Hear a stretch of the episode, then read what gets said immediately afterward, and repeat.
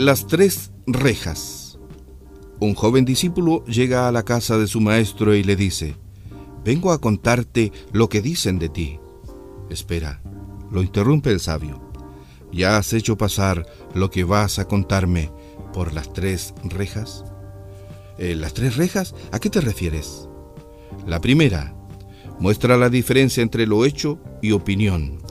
¿Estás seguro de que lo que vas a contarme ha sucedido o es opinión de alguien? No puedo decirte que haya ocurrido. Lo oí comentar a los vecinos. A lo menos lo habrás hecho pasar por la segunda reja, que es la bondad. ¿Eso que vas a decirme es bueno para alguien? Eh, no, en realidad, todo lo contrario. Ah, vaya.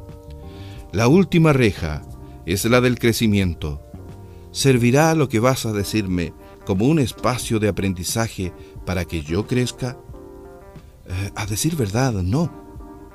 Entonces, dijo el maestro sonriendo, si solo es un juicio, si aparte es negativo, si no está fundado en un hecho real, y además tampoco me va a servir para crecer, ¿qué sentido tiene que le destinemos tiempo y energía?